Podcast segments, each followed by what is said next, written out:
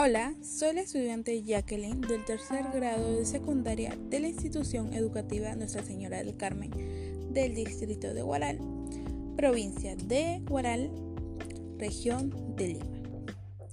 Hoy en este podcast trataremos el tema sobre el acceso al agua donde promoveremos acciones en la familia y la comunidad para el uso sostenible del agua en la vida cotidiana.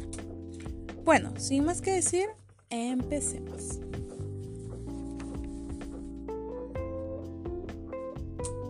Como sabemos, el agua potable es un recurso fundamental para la vida y el ambiente, por lo cual hay que aprender a cuidarla. Por ello, el día de hoy le brindaremos algunas acciones que usted puede realizar desde su casa, ya que son fáciles de implementar. Según con los datos recaudados de mi familia y comunidad, en nuestro país existe una mala distribución de agua a las poblaciones y también existe la contaminación del agua. Esto involucra a todos ya que es un asunto público.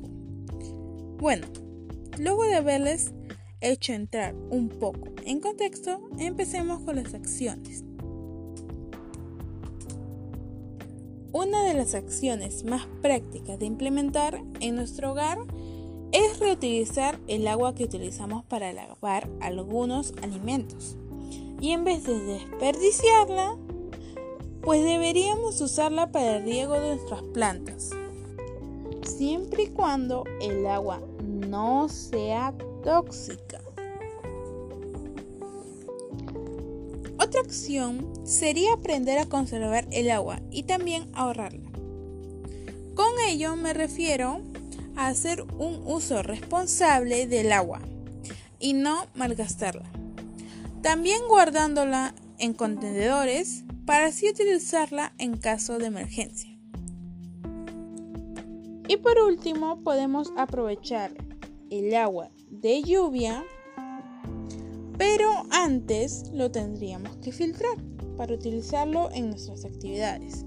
Pero más seguro sería solo para el riego de plantas, ya que el agua de lluvia contiene plomo y eso es dañino para nuestra salud, pero aún así es una buena acción.